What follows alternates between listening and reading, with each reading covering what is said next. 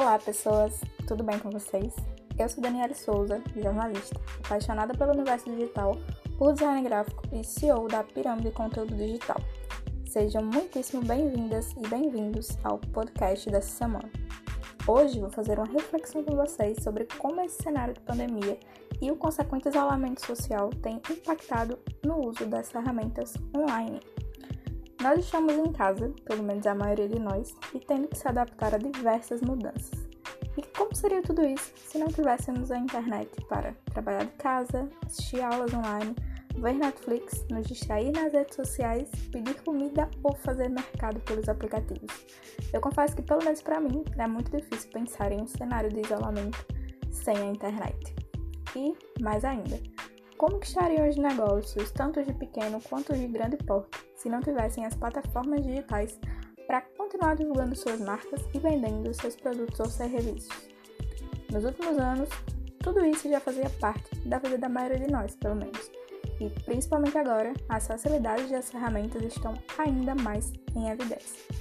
A Netflix, por exemplo, dobrou seu faturamento com o aumento de assinantes o número aumentou em 15,7 milhões, totalizando 183 milhões de usuários.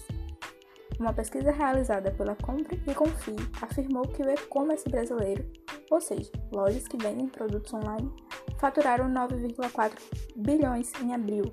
O aumento é de 81% em relação ao mesmo período do ano passado. Um estudo da consultoria Cantar indicou que Facebook, o WhatsApp e o Instagram tiveram um crescimento de cerca de 40% neste período, ou seja, mais usuários, mais visualizações, mais interações. E outra mudança é na rotina de trabalho.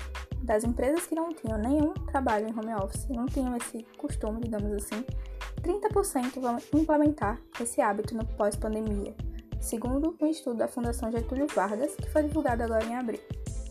E, principalmente, a mudança mais drástica, os negócios de todas as áreas tiveram a prova final de que estar no mundo digital deixou realmente de ser uma opção e se tornou algo básico para quem quer continuar crescendo e conquistando mais clientes.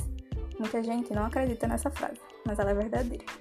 Quem não está nas redes sociais hoje simplesmente não existe. Grandes marcas como Itaú, Magazine Luiza, Santander e Ambev estão no ranking das mais lembradas neste período de pandemia porque tem sido exemplos de criação de conteúdo e tem investido na personalização e, consequentemente, fortalecido sua marca. O mundo, ele está evidente que não é mais e nem será o mesmo após a pandemia.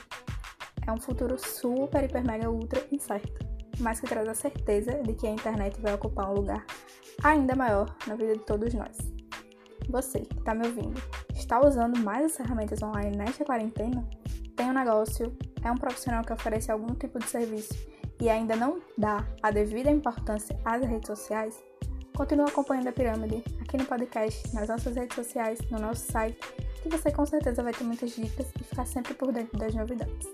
Muito obrigada por ter ouvido até aqui, um super beijo e até o próximo podcast.